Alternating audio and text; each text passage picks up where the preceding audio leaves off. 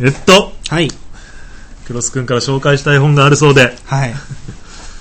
えっと何でしょうか。はい。この、再三。再三にわたりあ、の。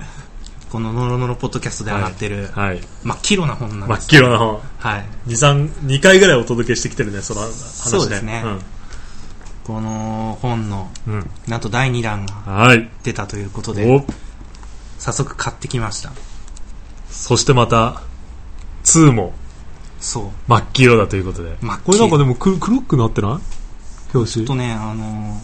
なんか擦れたー、うん、擦れたっぽい感じそうだね、俺のの。目の錯覚じゃないよね。うんまあこっちの方が黒いけどね、ワンの方がそうね。そうそうそう。ちょっとね、 あの、真っ黄色すぎて、こう、なんか、汚れた手で触 ると、そのまま黒くついたりしそうだね。いや、でもね、あの、いい本っていうのうは、ん読み込むっていう意味も込めて、そうだね。こう、汚すっていうのんはん、一つのステータス。そうそうそうそう。確かに。ここれれ、ちなみにいつ発売これはね、うんえっとね、僕、10日の日に、水曜日に、うんうんそうそれこそ252見終わってから、うんうんあの、せせっかくだから行こうってうん思って、うんうんえっと、新宿の本屋に行って、うんうんうんでこの、これの2が出てるはずなんですがって聞いたら、うんうんうんあの、出版社から明日、おあーの出されておうおうでその後、うんあの書店に並ぶのうんがその何日か後だよって言われたんで、じゃあ最短で金曜日とかだったのかなうん、多分11日の夜とかかうん12日ぐらいが多分発売だったのかな、そっかそっか。そうみたいで早速、早購速入。買ってきましたよ、おーうん、これまた1もうん。良かったけれども、ううんうんん。そうだよね。前も紹介したようにね。そうそうそうそうまた2もいいんですよにもいい感じだね。ちょっとまだね全部は読んでないんだけど、はい。パラパラとめくるパラパラとめくって読むぐらいな本なんで、うん、そうだよね、そうだよね。そうそうそうそう逆に一回読んで終わりじゃないからね、うんこういうのはね。面白いのがね、こううんうん1秒の世界のね、うんこう、こう見ると、こう、斜めに黄色お本い当のだがついてるんですよ。おおで、あの開く側のところがね。黄色が上ってってる感じでワンはあったんだけうど、んうん、今度は。今度はね、こう下がってってるのね。おおうん面白い。こういうのを見てもまた楽しめるんじゃないそうだね。うん。どんどんこうパラパラパラパラめくっていくと、こうちっちゃあーこれはよくできてるわく。。そうそうそうそう。こういうビジュアなル。るほどうねん。。で本開く側そうそう。に注目だね。うん専門的に言うと小口って言うんだけどね、ここ。多分あんまり知ってる人いないと思うんだ。うん。ここっちが背で、はい。こっちは小口なんだけど、ー小口側のデザインに注目っつっても、ポッドキャスト聞いてる人は分かんないと思うから、うんこ何ののことか開く側のところをこうぐにゅってね、こう曲げると、そう。おー、斜めになってるんですすよ。ごいね。これは面白いわけです中をよ。そういううん。デザインでこう切ってんだね。うなるん。ほどね。であうのん見つけましたよ、ワンであの僕がうん植林に行くきっかけになったお一節、これまだワンの方ね。ワンの方クでロスす君に大きな影響を与えた本として、そうですねこそれのページがうん。まず、んあの1秒間に畳48枚分、うん。えー78平方セン平方メートルかうん。の土地が中国で砂漠化していると、おー1秒間に畳48枚分。78平米。そおうー2年前ぐらいだとね僕うん6畳の一間にほ住うんほうでたほんうですほうよほうほう。単純にほうほうほ単純にそう考えると、う。その8 1倍。秒間にそう、6、8、18でしょ、うんこの8倍だね8倍の面積うんうのんうん。ものがうん中国で砂漠化してるっていう話を聞いて、すごいね。こう、リアルに感じれるわけじゃないですか。うんうんうん6畳一間だから。そうだね。それすげえなと思すったんごでいす。ね。それは、 78平米って言って、まあ、一般的にちょい広いマンションの、うん、全然広いです。そうだね。 78 3LDK とかさ、そそうそうれぐらいのところそののぐらいマンションの広さぐらい。それぐらいあるよ。ほそれが一秒、たった1秒間だからね。で、実際、そう、なんていうの、その現場を見たいなって思ったのね。ね。であの、まあ、そういう植林のツアーとかなくても、うんあの僕はなその内モンゴルに行こうかなと思ってたね、うんうんでう同んそっじかそっかこれの本に出会う同じぐらいの時に、うんこの1秒の世界のう、をモチーフにした映ん。像、うん。 1秒の世界1の、うん。えーバラエティ番組うが、ん。うんあのテレビで。そううんテレビ、TBS で放送されてて、うんそこでは、まあ、こういうのもありつつなんうん。だんだけども、あの酒井真紀がね、うん。うん。あの中国の内モンゴル自治区に実際行って植林をしてたんですよ、でそういうなんかあの砂漠になってる現状に負けずに生きてるその中国の土地のあっちの人たちだったりとか、そういう人たちとの交流だったりとか、その砂漠に飲まれてるあの映像を実際に目の当たりにしてさ、やっぱりなんかちょっと、あの自分としてもなんかできることがあるんだったらなんかやりたいなって思って、でパラパラめくってると、テニスコート20面分の天然林が消失してるっていう書いてある次のページに、でもテニスコート5面分の土地が1秒間に緑を取り戻そうとしてるとか書いてあって。やっぱできることを自分たちでやっていくってことがすごい重要なんだなっていうのはすごいその時にあのこう中に入ってきて、うん、でそれもあってで天竺マのことはもう前々から知ってて、うん、絶望に効く薬で知ったんだと思うんだけど、うん、それでなんか自分でもやれることないかなって思った時に天竺マのサイトをたまたま見てたら。ちょうど中国内モンゴル自治区に植林をしに行くけど、あの行く人募集みたいなのをやっててちょうどよかったんだねそうそうそうそれもなんかこうあの玄米始めた時に匹敵するような導きだったわけです なるほどね、うん、それで僕は中国に行くことにしたわけですね、うん、でやっぱりやれることはやりたいなって思って行ったけどやっぱそこで感じたことがまたまた違った、あのショックをいろいろ中国でも受けてさ、やっぱり楽しみながらやってるっていうところがすごい、楽しんで世界を変えれるみたいなね、自分のたったこのね、な植えた数十本でさ、こうなんだろう緑森が生き返るだったりとかさ、そうなんだそうなんだたった何本かで生き返るとは思ってないけれども、うん、あのただ、それをね、うん、あの続けたりとかさ、うん、もう本当に4年間で30何万本を実際植えてきたわけで、その中で多分ね、あの全部は育たないと思うんだ、でも、あのそんなことやっても、なんか森なんか絶対蘇らないよみたいなことを言われたとしても、でもやる。って言ってやっちゃう人たちなのね、うん、そこに集まってくる人たちっていうのは、うん、でなんかそこそんなことやったって1割ぐらいしか、うん、あのなんて育たないよって言われたら、じゃあ10倍植える、いや100倍植えるよって言って実際やっちゃうような人たちばっかりが集まってくるんで、ね、本当にねそういうポテンシャルというかそのパワーというか。それがすごい人たちが集まってきて、本当にそれを楽しみながらやってるっていうのがものすごいこう自分にとってあのー、こうか心に響いたというか、うん、でそういうのを、ね、うん、そういう出会いを与えてくれた本ですね、これは。そうだよね、うん、そこからいろいろ僕は始まっていったんだけど、ね、きっかけになったわけだもんね、そうそれがそれの2が出たらやっぱ僕は買わなきゃいけないじゃないですか、僕は。出続ける限り買わないといけないだろう、ね、買わないといけないですよ、これは。ええ、あのー、いろいろあるんだけど、さっきちょっとパラパラめくって付箋をしたところ、ちょっといくつか紹介したいなと思ってるんですけど、ちなみに全部1秒の間に起こってることのねそうです話だからね、はい、何からいこうかなじゃあさっき森林の話があったから森林の話からいこうか森林ねそうだね、、え1秒間に、ね、今ワあのワンフェスでアマゾンにも植林するって言ってますけれども、はいえー、1秒間にアマゾンから駐車スペース66台分、うん、984平方メートルの森が失われている、うん1秒間にね1秒間にすごい数だ、ね、車の駐車スペース66台分、うん、イオンの半分ぐらいまあ店舗の規模によるね、うん、10分の1分の1はいいですけど5分の1ぐらいのところもあると思うよジャスコぐらいならそうだな半分ぐらいかもしれないな、うん、大きなジャスコぐらいかいやまあジャスコぐらいだねちっちゃめぐらいのジャスコじゃないか、うん、うちの田舎のジャスコはジャスコでも割とでかめでかいよ、うん、相当あるよ数百台ぐらいあるわじゃあそうだね、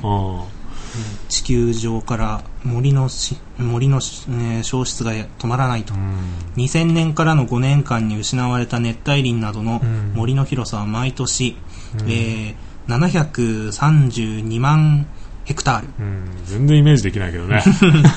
そのうち最も多くの企業を失った国はブラジブルでラ、ジル。毎年310万ヘクタールのアマゾンの熱帯雨林が姿を消したと言われている過度の焼き畑農業や違法伐採に加えバイオエタノール増産のために熱帯雨林を伐採した土地に作られるトウモロコシやフファームツリーのそうなんだよな。大規模農場の増加の原因とされているとうんうんうんうん一旦失われた熱帯雨林が元の状態に戻るには何千年もの歳月が必要だ、うん、ここでまず事実を知ってくださういんで俺が言ってるねうん右下に書いて あるこちこっちゃねい、ちっちゃい字ね。ここねはい。アマゾンの熱帯雨林はすでに20%が消失してると、うんうん2030年には60%消失をうん予想されていると、このペースで言ったら。うんまあ、それでも40%残るじゃないかっていうことを言うような人もいそうで怖いけどね。怖いねそういう問題じゃないから そういね。う問題じゃないよアマゾンがそれぐらいであれば、結局アマゾン以外のところも同じぐらいのスピードで、要はさ、この5年間に世界で732万ヘクタールの森林が消失してるでしょ、うんでもそのうちの310万ヘクタールがアマゾンだったってことは、あおのよそ半同分じ比率で言ったらそう世界で消えてる森林のうちの半分がアマゾンってことは残りの半分がアマゾン以外ってことじゃんうんうんそう考えるとこれからもねその比率でほぼ行くんであれば、うんあのーもうアマゾン以外なんてうんもうなくなっちゃうぐらいの問題 ねあっちゅう間だよねそうそうそうそうそうそれぞれのねちっちゃい森林スペースなんかで言ったらあっという間だし、ほんとそうそうクロスから読み上げてもらった中のにあるそのバイオエタノールとかさ、うんあの一般的にいいんじゃないって思ってる人多いと思うんだ、そうだあねの化石燃料であるいわゆる石油とかを使うのをやめてっていうかもう使えなくなってくるし、うんそういう使用量を減らしてバイオエタノールっていう、まあ、いわゆる植物由来のさ、うんものからこう燃料を作り出してうんでそれで車を走らせたりとかってことで、まあ、地球環境にいいっ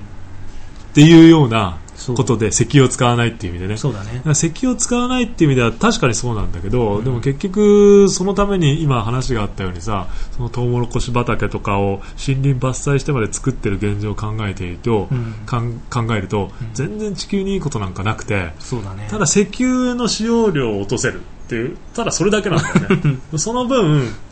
それと同等のもしくはこう森林を切ってるっていう意味では同等以上以上にだね悪いことをさ、うんこう地球に対してやりながら人はそれでもなお車の使用量を増やしていこうとしているっていうことで、やっぱり問題でね、そうだねうん、そういうなんか石油じゃなくてバイオエタノールなんか名前もかっこよく聞こえたりとかするからさ、うんなんか最新のものっぽく聞こえて、そうあだねそっちの方がいいんじゃないみたいな感じにこう流れてしまいがちだから、ねそうだね人々の意識もだから、うんそこはちゃんと知ってほしいところだよね、そうあーそのために切られてる木もたくさんある、そまうあ、当然こういう本を作るのもそうだけどうん紙の紙製品作るために切られてる木も当然あるけれど、うんなんか本当は必要でないのに切られているものがやっぱり多すぎるよねそう減だねらしていけるものが多いからそこは知ってほしいね確かにね、うんあとなんか森林系森林系森林砂漠系砂は漠系そんなところかなえーっとね、うんそれに関連して二酸化炭素のおお増出量、ほうほうほうえーっと1秒間にうん888トンの二酸化炭素が排出されている、あこれね、えーっと実際に1秒の世界の1にうんうんも一応二酸化炭素に関することは書いてあったんだけれどうんうんうも、んちょっとそれにも触れてて、ーうんうんえー地球温暖化の主原因と言われていうんるうん二酸化炭素の排出量依然増え続けていると、うん全長1秒の世界、まあ、1のうんですね、うんうんは、えーでは、えー1秒間に762トンほうって言ってたんだ2001年の時はねうんうん762トンの排出量だったが5年後の5年後の2006年には、ほえ1秒間に888トン、うなるほどうん、全然マイナスできてないとその126トン増えてるってことねマイナス6%もアホらしいっていうぐらいだからあれだね増えてんだねそうそうで本当にねえー、と先月ぐらいにさ、うんうんうんあの2007年のうんうんうん二酸化炭素排出量が発表されたけれどうんうんも、えー、と過去最う高んそうだよね記録してます過去の最高でだねうんそれがいくらかっていうのはちょっとああのデータが、 900ぐらいないけいどきそうだねうん、 1秒あたりねいってそうだねね年間、えそっー、か280億トンに増加したとうん低炭素社会への取り組みは世界の急務であり大気中の二酸化炭素濃度をこれ以上増やさないためうん2050年まで少なくとも50%の削減目標を設定することが世界的に合意されつつあるって書いてあるけれども、あの二酸化炭素って、あのまあ、知ってる人は知ってると思うんですが、あの排出してる年、うんうんえーだけじゃないんだよね。そうそれは過去の分があるからねそう、うんあっていうか、うんあの二酸化炭素を、うん例えば今日、えー、と12月何日に、うん一斉にあの排出をやめたとしてうんも、うんうんあの大気中にはあの登っていくうん時間っていうのもあるから、うんそうだね、あのどんどん増え続けるわけですよ。そうだねなん10年ぐらいその完成の法則でうんうん、増え続けて、うんうんその後降下するらしい、うんうんうんこのあの急には減らないからねそう、シンクジェアースの、うこの、ん1秒の世界の責任編集に山本良一さんも言ってるんだけどううう、だからそねの、通りだそう、えっと、 50%削減なんて全然足りないんだよ全然足りないようん。まあぶっちゃけだから今のクロス君の話にもあったように今日をもって二酸化炭素の排出を要は明日からゼロにしたところで、うん温度は、ね、上昇し続けるの続ける。ね、過去に排出した分もだから大気中に残っていて、んなんかどうやら完全にその二酸化炭素が消えるまでに排出してから100年以上かかるらしいんだよ、あ、そうなんだ。完全に消えるまではおねーだから温室効果的にはそこまで時間かかんないかもしれないけど、完全に消えるまで100年ぐらい要はそれぐらいのスパンかかるものらしいから、うん結局、この過去少なくとも数十年間出し続けてきたものはさまだ大気中にうようよしてるわけで。うんで温度上昇も当然遅れて上昇してくるからさ、うん二酸化炭素の排出が増えた瞬間こう温度もそれにくっついて上昇してるわけじゃなくて、徐々に徐々に上がってくるからもう向こう100年、200年温度上昇していくことはもうもう確定なんだよ確ね定してる。あのパチンコでいう確率変動状態に入ってるのことは間違いないからさ、うんじだからゃらじゃらもうです50%削減っていうかもう最低でも80から90できることならゼロに戻すみたいなぐらいじゃないとんダメなんだけど、うんそうは言ってもね、うちらも、やっぱりねそうなんだな、うんそんな、うん難しい言なう言う人は言うんだよね、こう、縄文時代に戻れっていうのかっうてんうんうんうんいう。まあ、そこまで極端な、ふう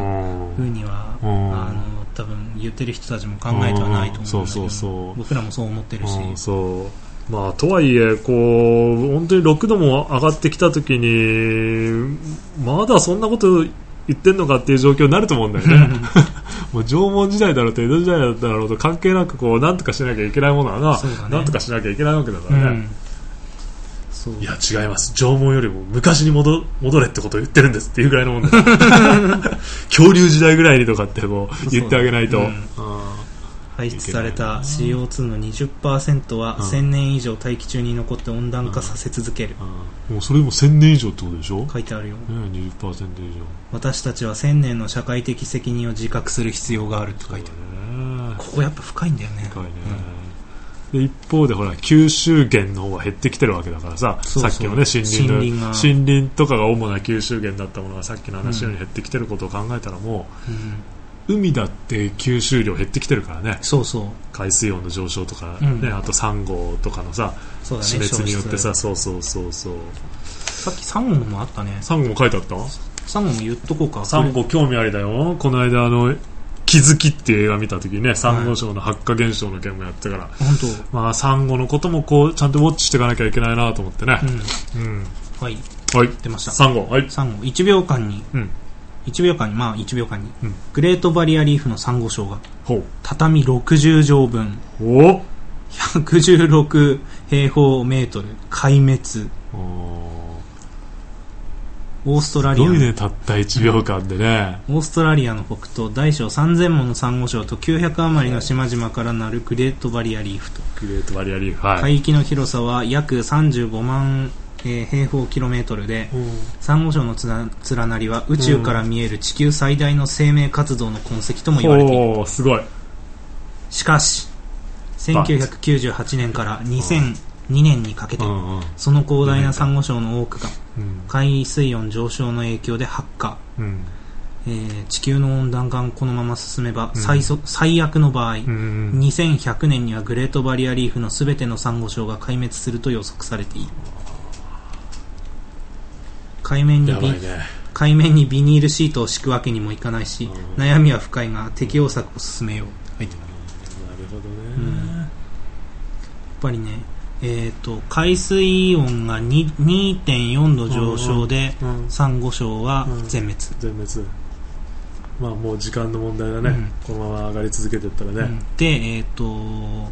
ある人の調査というかうんうんによると、うんもう2.4度上がることは決定してるらしく、あのもうさっきの確率変動状態だと思う、もう確定だようんだからもう3箱確定ぐらいのもん、ね、あそう何百年後にはそすう、ね、海水温もこれも遅れて上昇してくるからさそう今はもう本当上昇しきってもいいぐらいの状況なんだけど、んただ遅れてじわじわね、うん上昇してくるからあの数百年単位で遅れたりとかするだけの話だけど、うんもう決定的だろうねだからサンゴその二酸化炭素の吸収だけじゃなく結局そこに住む他の生物うんとかも住めなくなったりとかさ、うんしてくるわけだからうん本当あのーあちこちにこう現象が飛び火するような感じになるよね、うん連鎖していくっていうかね、まあ、食物連鎖っていう言葉がある通りさそうそもそも一つの、ね、うん生物種がうんこう壊滅的になったらそうその循環の中で生きてる者たちはもうどうなるかうん分かんないわけだからね、そうだよ、うんでそのトップに一応人間はいるわけだからさ、うん、それは自分たちが生きてるうちは大丈夫かもしれないけそどうだよね、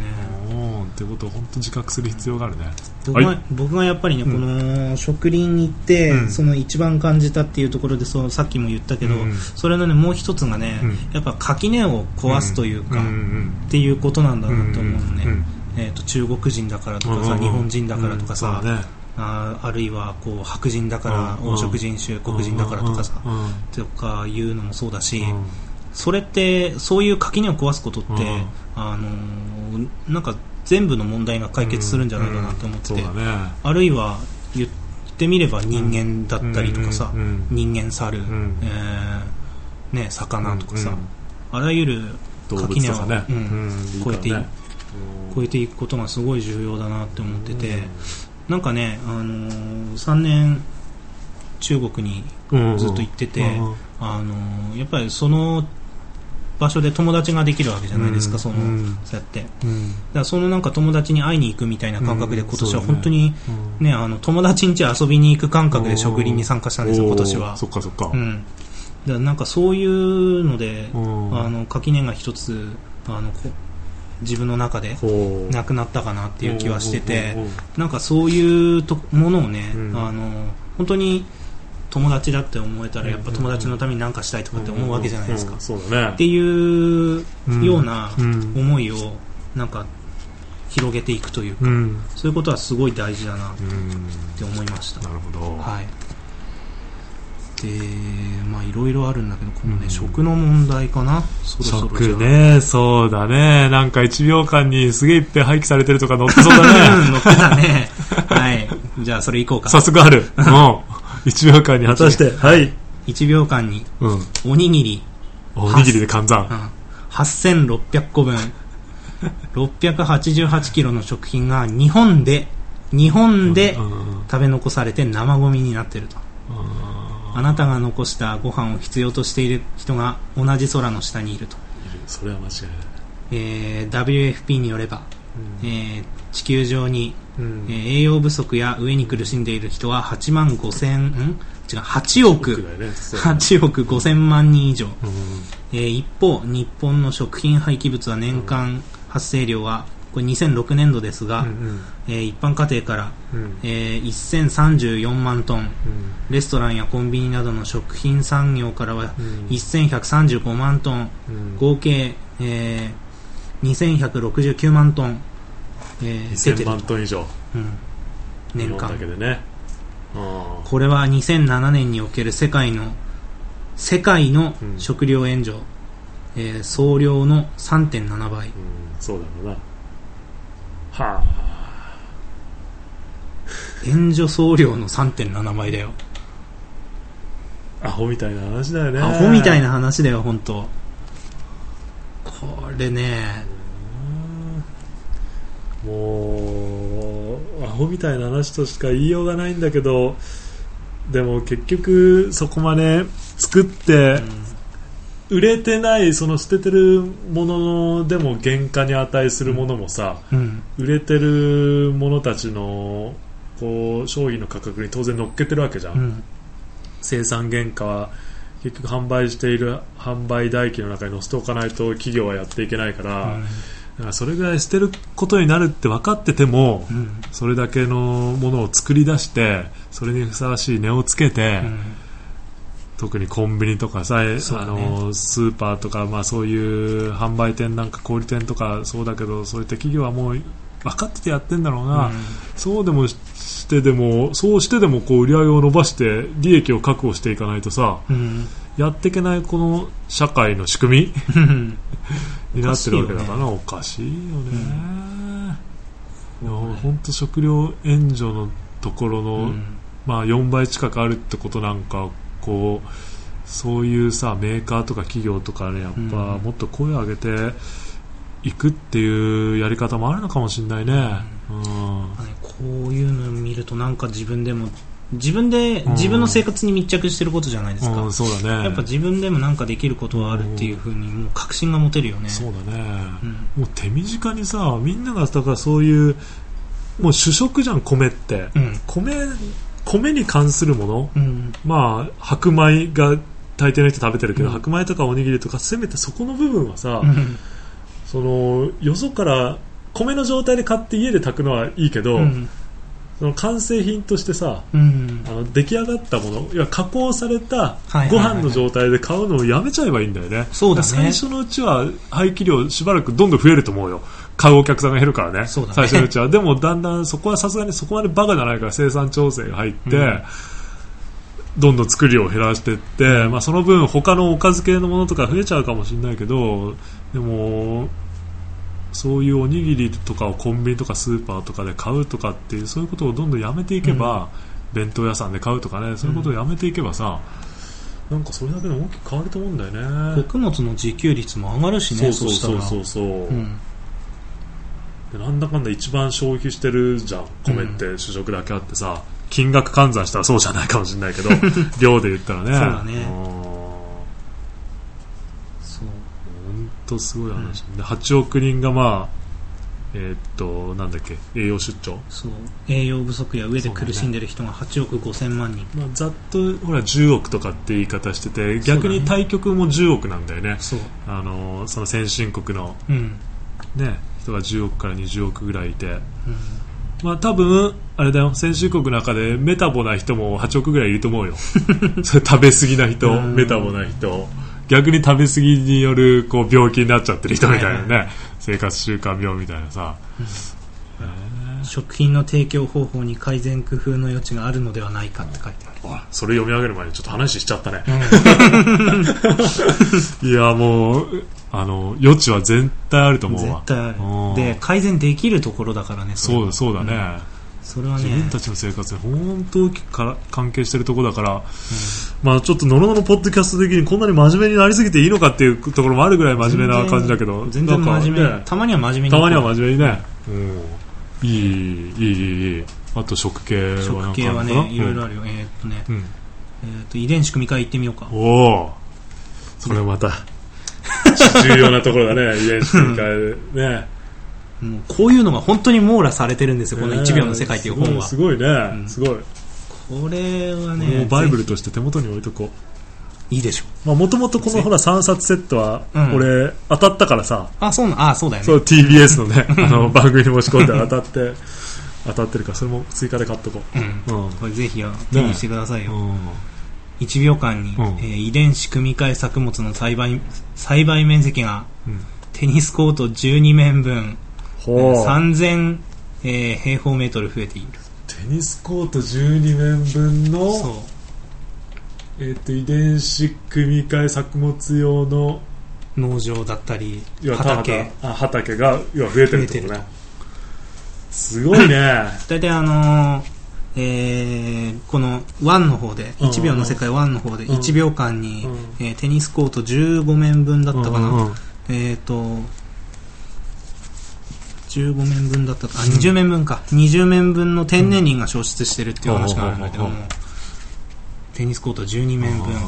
遺伝子組み換え作物が増えてるなるほど要はあの伐採しそうだてね増えてるのもあるだろうしそうだねまあいろいろ読み上げると、うんうんえー1996年にアメリカで遺伝子組み換え大豆の栽培がスタートしてから、う世界の農12場年か農業は大きく変わったと、ん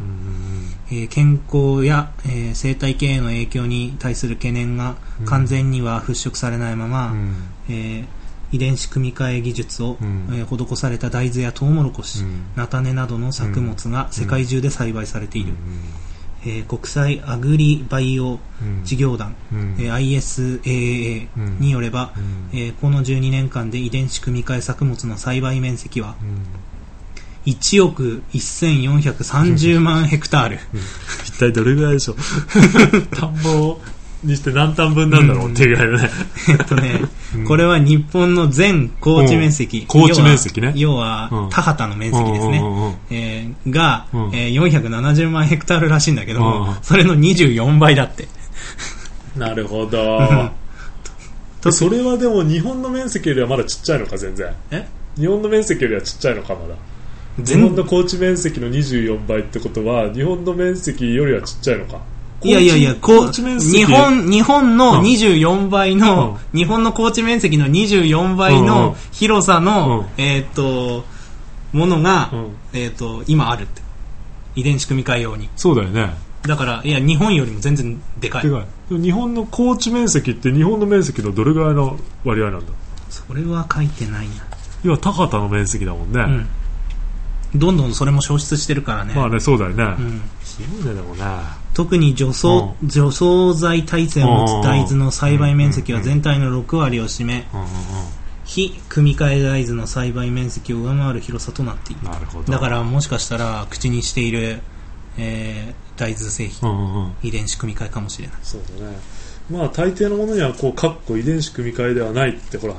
あの大豆かっこ米国産点遺伝子組み換えではないって書いてあるけどあれもなんあかれトリックがあるらしいよトリックがあるよ、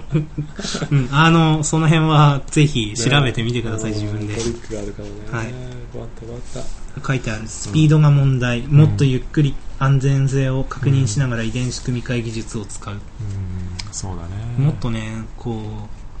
要は F1 なわけじゃないですうかん、そうだね、うんその世代限りうん、もので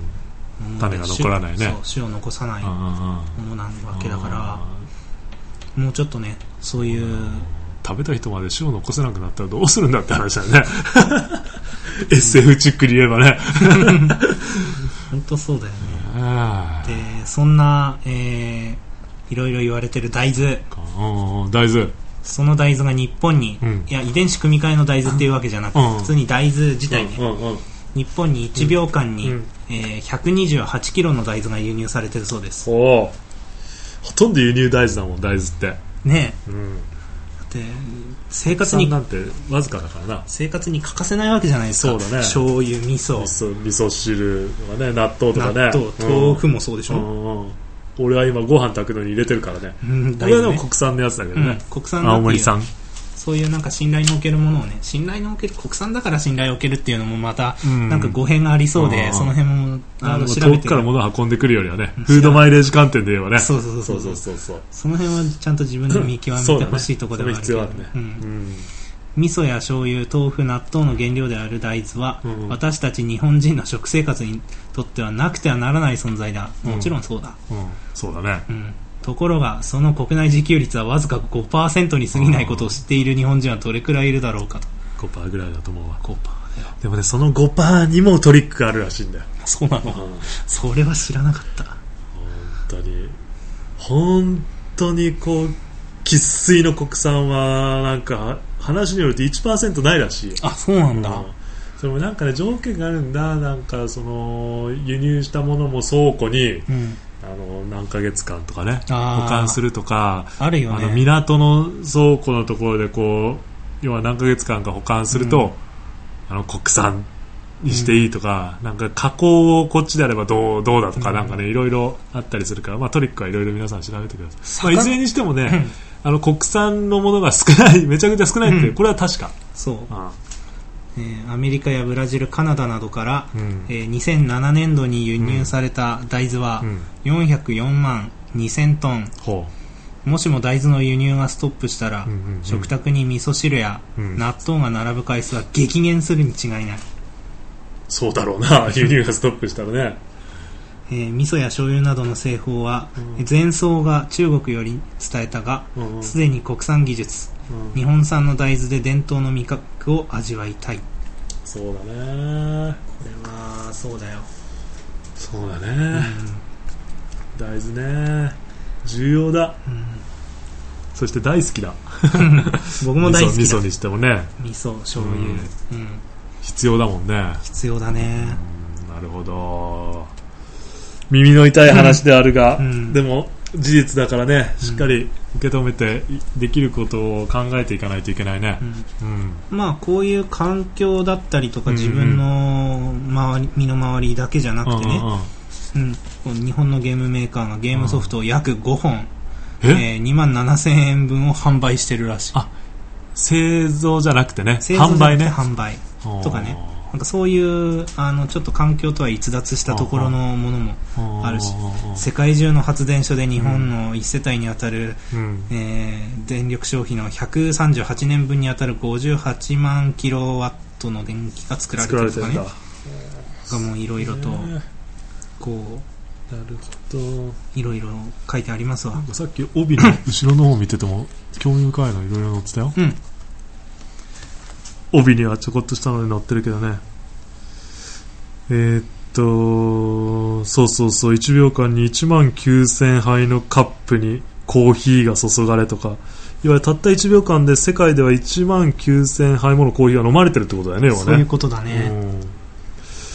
うんあと1秒間に13万円が日本の国防費として使われてるとかさ、国防費っていうのは要はうん、あの自衛隊ですねそうだね1秒間で13万円年間いくらになるんだって話だもんな本当そうだよねまあ、このこの上産業はまあ面白い系だけどねそうそうそうそうちなみにその面白い系も軽く言っておくと1秒間に音速を超える465メートルの速さで地球が自転しているそうだねうんこれ465メートルってなんだん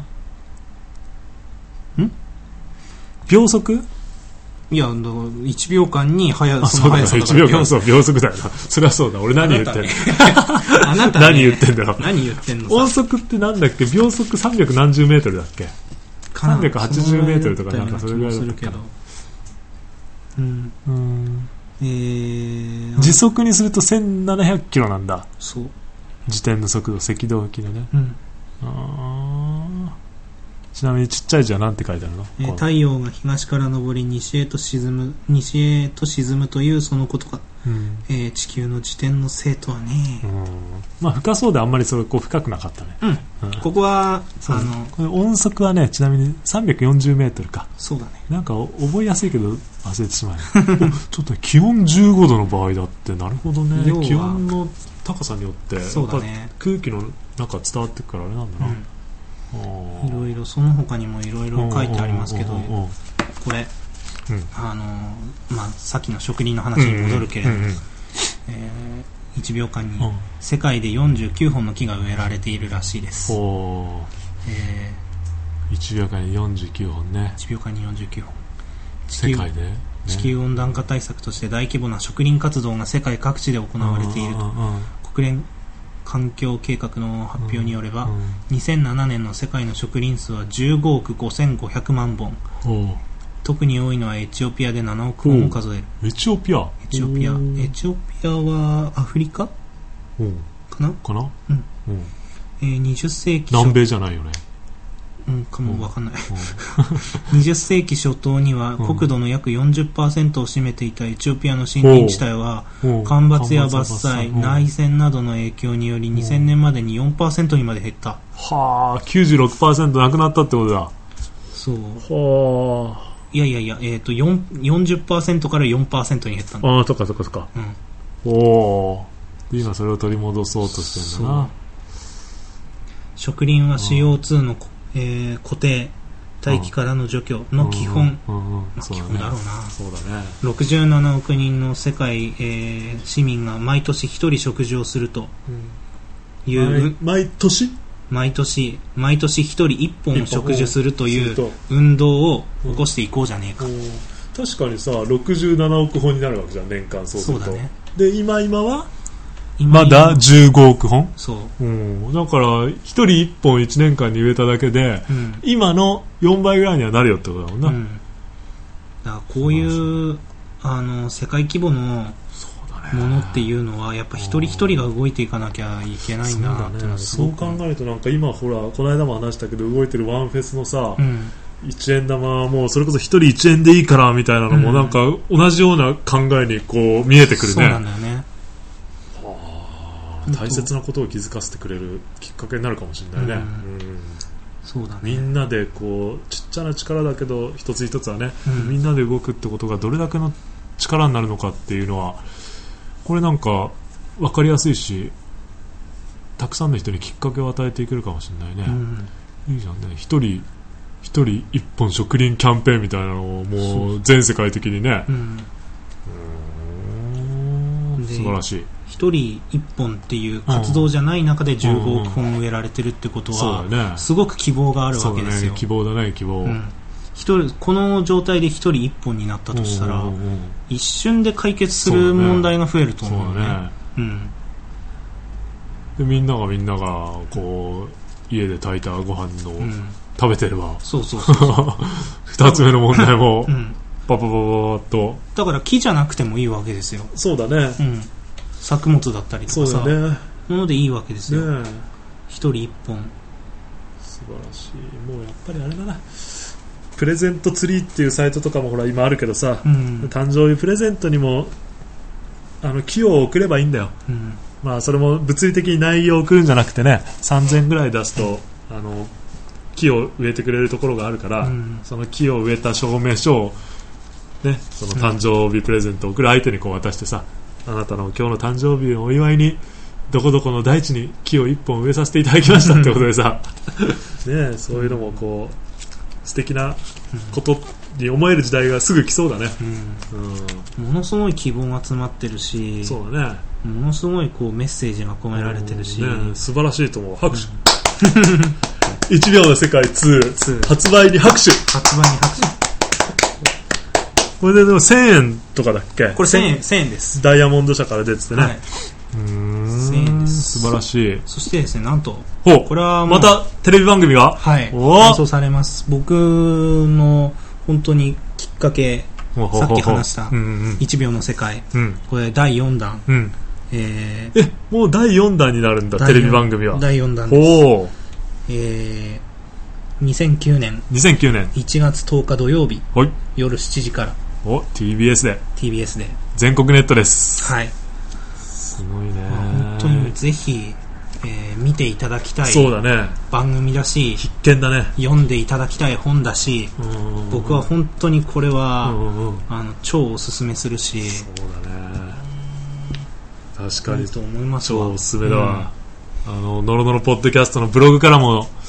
この本が買えるそうです ねアマゾンへじゃあリンクを貼っとこうかな、はいうんシンクジアースもぜひ知ってほしいですそね、うだねうんじゃあそれとシンクジャースも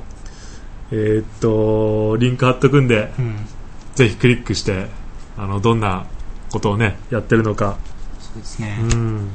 じゃあたまに Amazon とシンクジアースのねジャースへリンクと、んはい、たまにねあの荻窪のルミネでね、あのシンクジアースが出店してたりとかするんですよ、そうだよね、うんたまに行ったり特とかす設るコけーどナーみたいな感じでね、これぜひ触れていただきたい本そっか当そっかに何度も言うけども、俺も一応シンクジアースの活動には賛同してうん、これじゃあもう一個の方のマイボトルがねああシンクジアース特製の水のやつねそうそうそうそうそ水を考えるうっていうやつ僕はもうあの1秒の世界うの、んうんうんあの待ち受けうん着フラッシほュうでほうすほからうあの携帯電話ほうはほうほうそれもそのうちこっちバージョンとかになったりするのかななるのかなそれがあるんだったらすごく僕はいいなと思うけど、ね携帯開くためにこう思い出させられるっていうそうねなんですよそうだもんねこう携帯開くたびに1秒間に何がどうなってるっていうのがうんうんうん445種類ぐらいあるのかなおーなるほどね、それが表示される着フラッシュを僕はほうほうあの携帯電話の待ち受けにしてるんだけどもぜひこれはワンツー合わせてみてほしそいうだでねす素晴らしい本だね、もうんう本当さこれこのまま